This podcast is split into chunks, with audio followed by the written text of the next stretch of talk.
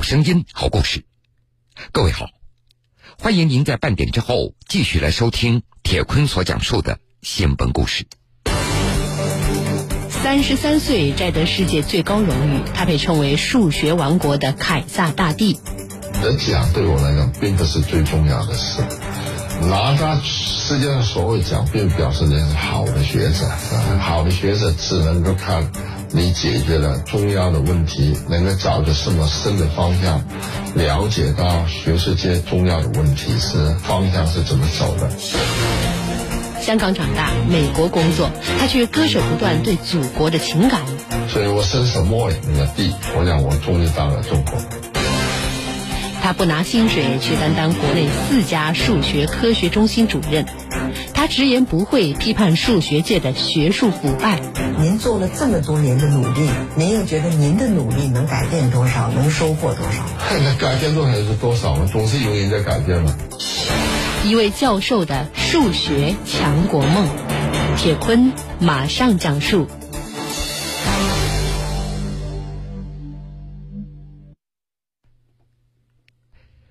在清华大学进斋，记者见到了国际知名数学家邱成桐。清华的楼给您用的，对对对，全给您用了。全给您用，我是给我们所用，不是给我用。来，您来领着我进。在年仅三十三岁的时候，邱成桐就凭借证实卡拉比猜想，获得了代表数学界的最高荣誉，素有数学界诺贝尔奖之称的菲尔兹奖。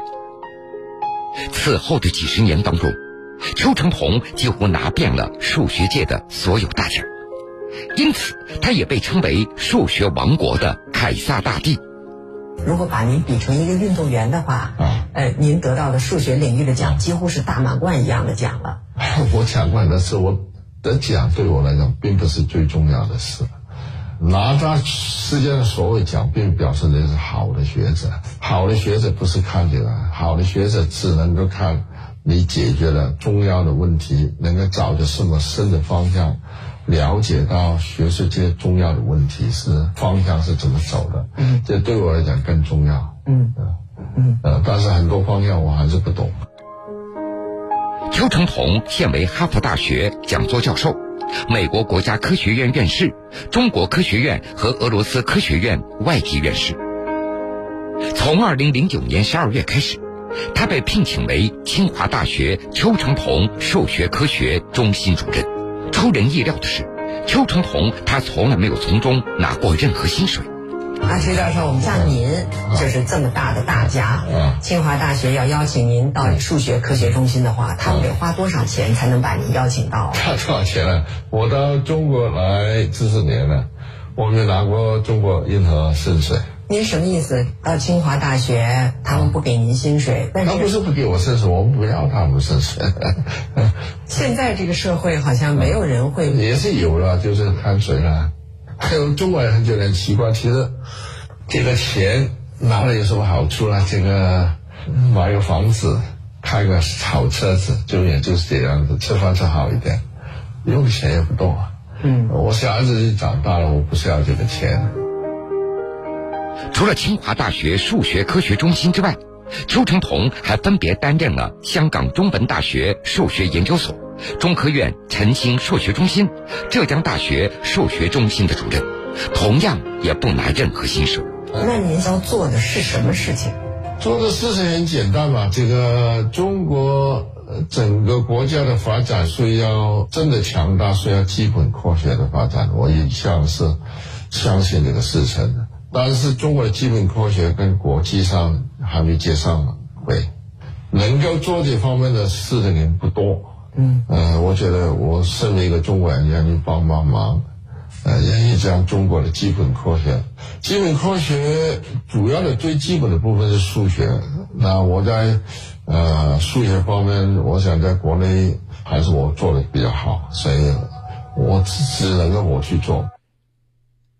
邱成桐他曾经对媒体表示过，他立下一个志愿，一生要做好两件事情：第一，做出一等的数学研究；第二，为中国数学教育而服务，帮助中国成为数学强国。你的时间是怎么分配的？春假或者是暑假或者寒假都来，有时候就是三年一次有一年休假。嗯，那年休假我也过来。那您的休假时间有多长啊？休假就一年嘛。我们那边是一年休假给半年的薪水，大部分时间跑来这边，有时候去香港，有时候台湾也去找找。一九四九年，邱成桐出生在广东汕头，同一年随着父母移居到香港。父亲邱振英曾经是香港中文大学崇基学院的教师。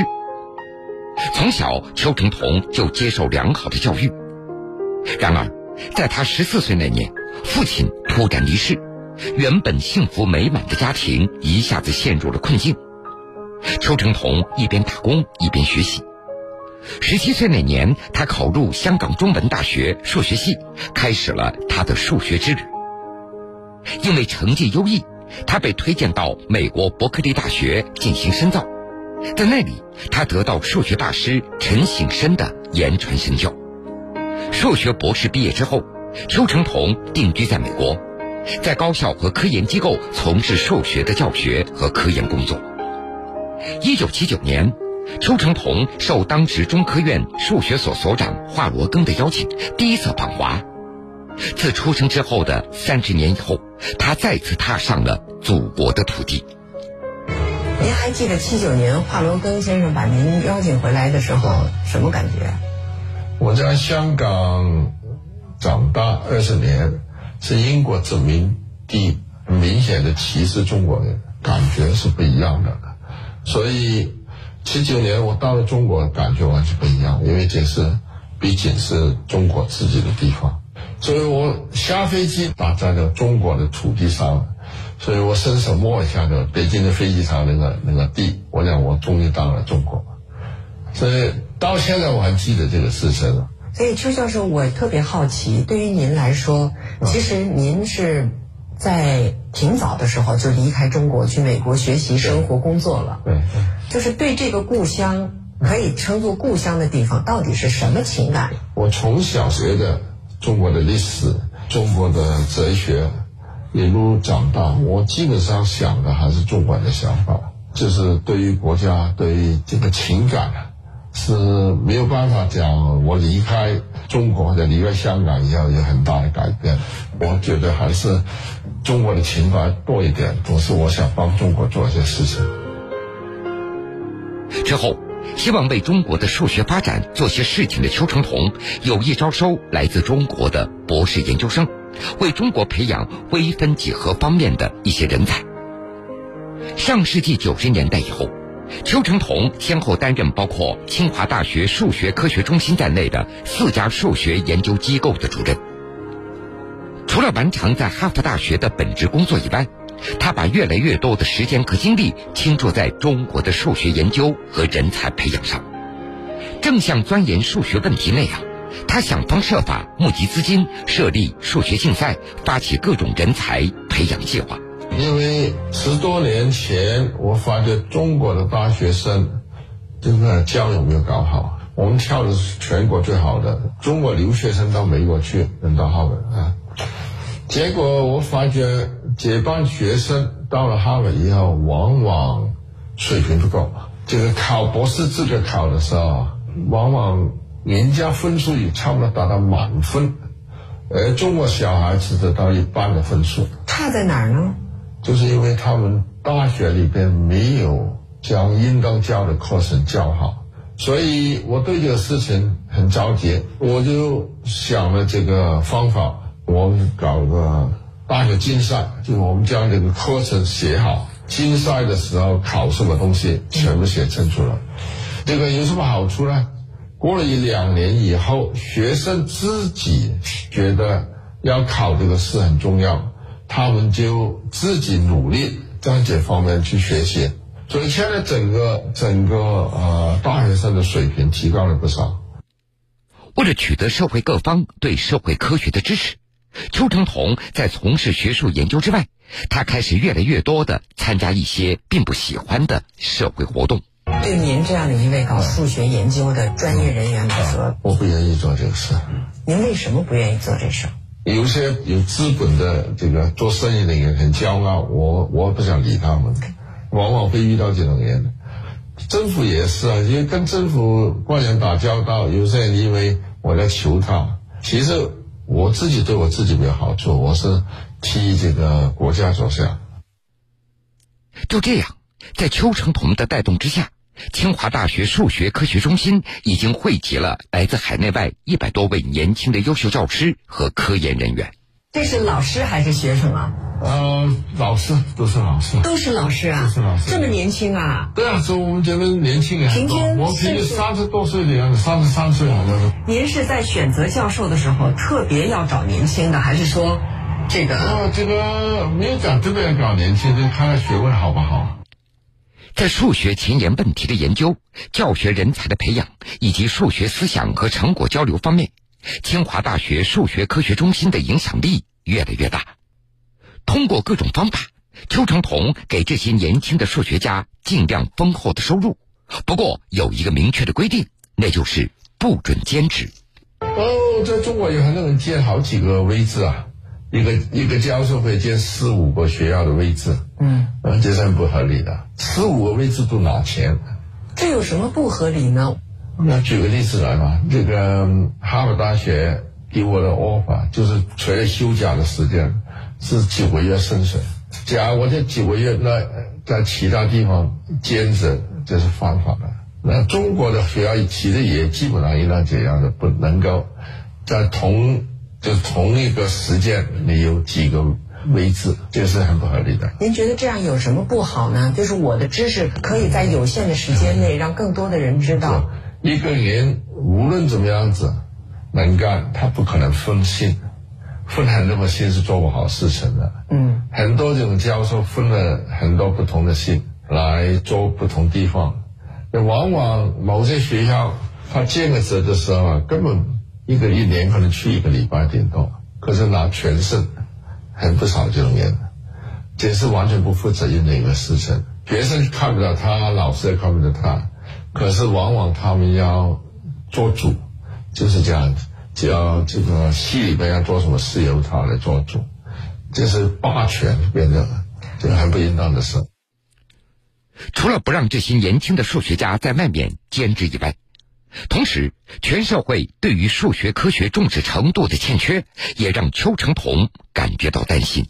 一八年就是急功近利，家长嘛希望小孩子平平安安一辈子，这个都能够有钱，就就是满意住了。所以有些小孩子明明对学问有很大的天分，也很有兴趣的。家长往往鼓励他们去练金融，他们心里边想的练金融，练能够赚钱的学科，对小孩子前途，啊有很大的帮忙，这是一个最大的问题。在邱成桐看来，不少家长急功近利的思想扼杀了孩子对于数学的天性和兴趣，特别是在这种急功近利思想的主导下，原本应该是从孩子的兴趣出发。提高孩子思维能力和学习素养的奥数培训，现在全然变了样子。假设有几千个美国美国小孩子是吧？至少有几十个是很好的，就是有兴趣的。嗯。但是中国的小孩子只两三个就差不多了。差这么多呢？差差差这么多。但是我们中国的这奥校可是遍地都开花呀。按说应该感兴趣的人多才对。不多，奥校就是变成一个。变成一个工厂这样子，像培养一些呃小孩子，只能够解决奥数的问题。它完全是一个不是培养兴趣的一个地方。美国也有奥数，美国的奥数培养是从兴趣方面来培养的，就是讲你不非因为奥数。成功，你可以进清华、北大或者去去去美国留学，这样想法没有这种必然的联系，没有这种必然的。中国的一个大问题是中国的奖励太多了，从小孩子奥数什么高考。那如果我们倒推，就在这么多奖励之下，有没有可能奖励出对数学的兴趣和对基础科学的兴趣来？嗯，几十年来我们就发觉，这个中国的奖励没有真的效果。但我们看不出它有什么很大的效果。邱成桐对于国内存在的一些问题直言不讳，这其实也是他的一贯的风格。多年来，他在接受媒体采访以及其他场合之下，对于数学界的学术腐败问题以及其他不合理的现象，他都会指名道姓进行批判，往往也会深陷舆论的漩涡之中。但是邱成桐对此并不后悔。您曾经被卷到过这个舆论的这个风口浪尖，就是因为您点名批评过别人。对，您是在中国文化背景下成长起来的，虽然您在国外生活工作很多年，您回过头来后悔不后悔那么做？我从来没后悔过我做印头事，这个事情我不做，没人敢做，这个事改不了，改不了的话，我到中国来干嘛？我看到有大批天真。同时有才华的小孩子，假如他们因为某种制度让他们出不了头，我过意不去，我不讲。一方面我对中国很深厚的感情，一方面对中国有很多这个做法我不习惯。从批评的角度来讲，是西方式的。您即便是说了这些话，您发觉有变化、有改变吗？这么些年？你讲是大改变很难讲，但是是有很多改变的。举个例子来讲，有些名校在十多二十年前，他们的教授是不上课的，不愿意教这个本科生的，现在都在教，他们在改变。很多教育部的官员跟我讲，就是我讲的话，他们都看了，他们也在改，就是他们跟我讲，是不是？呃，有意恭维我不晓得，但是我觉得我讲过的话，呃，还是有人听的。这几年，中国政府好像对基本科学越来越重视，这比从前来讲，因为中国在科技上的突破，一定需要基本科学来支持它。嗯，呃，没有这个基本科学的呃环境，中国的科技大概突破不了，呃，总是要跟着人家后面走。三十三岁摘得世界最高荣誉，他被称为数学王国的凯撒大帝。得奖对我来讲并不是最重要的事，拿到世界的所有奖并表示你是好的学者。好的学者只能够看你解决了重要的问题，能够找着什么深的方向，了解到学术界重要的问题是方向是怎么走的。香港长大，美国工作，他却割舍不断对祖国的情感。所以我伸手摸一个地，我想我终于到了中国。他不拿薪水，却担当国内四家数学科学中心主任。他直言不讳批判数学界的学术腐败。您做了这么多年的努力，您又觉得您的努力能改变多少，能收获多少？那改变多少是多少嘛？总是有人在改变嘛。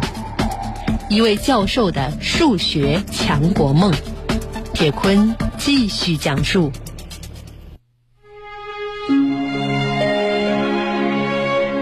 最近，在一家媒体主办的影响世界华人盛典上，邱成桐被评为影响世界华人大奖的终身成就奖。他说，自己不在乎这次获奖，只是想利用一切机会，呼吁社会各界能够重视数学科学。虽然已经七十岁了，在邱成桐的行程表中却没有节假日。为了帮助中国成为数学强国的梦想，他四处奔波，丝毫不觉得疲惫。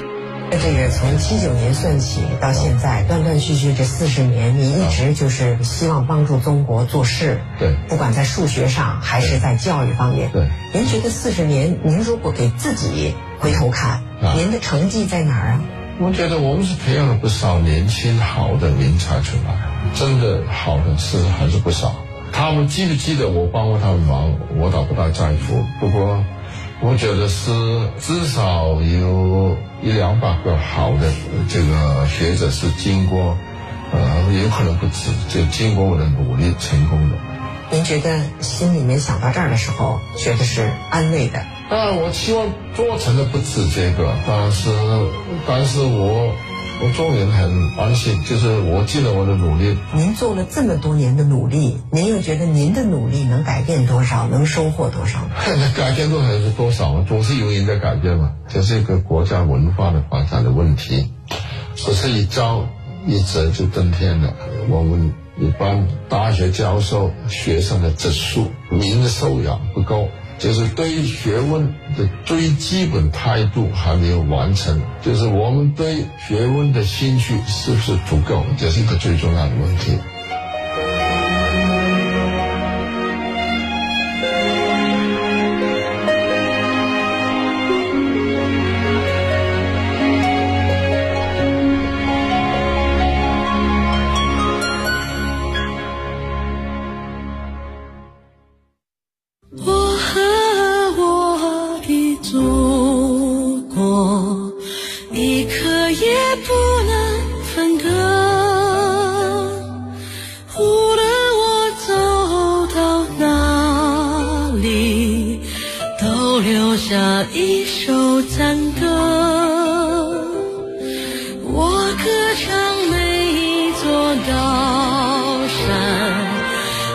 歌唱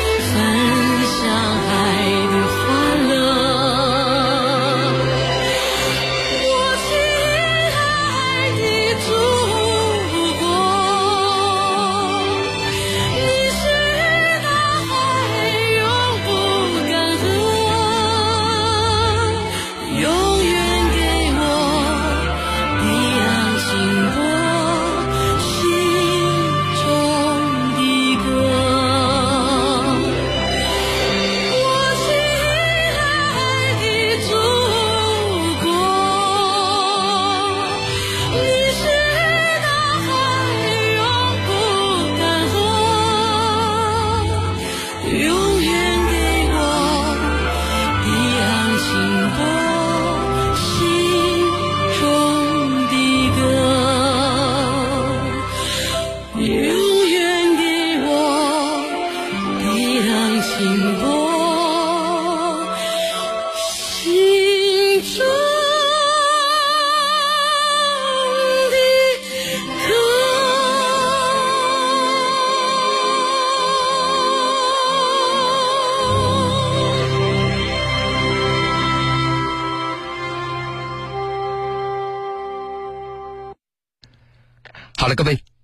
非常感谢您收听了今天全部的新闻故事。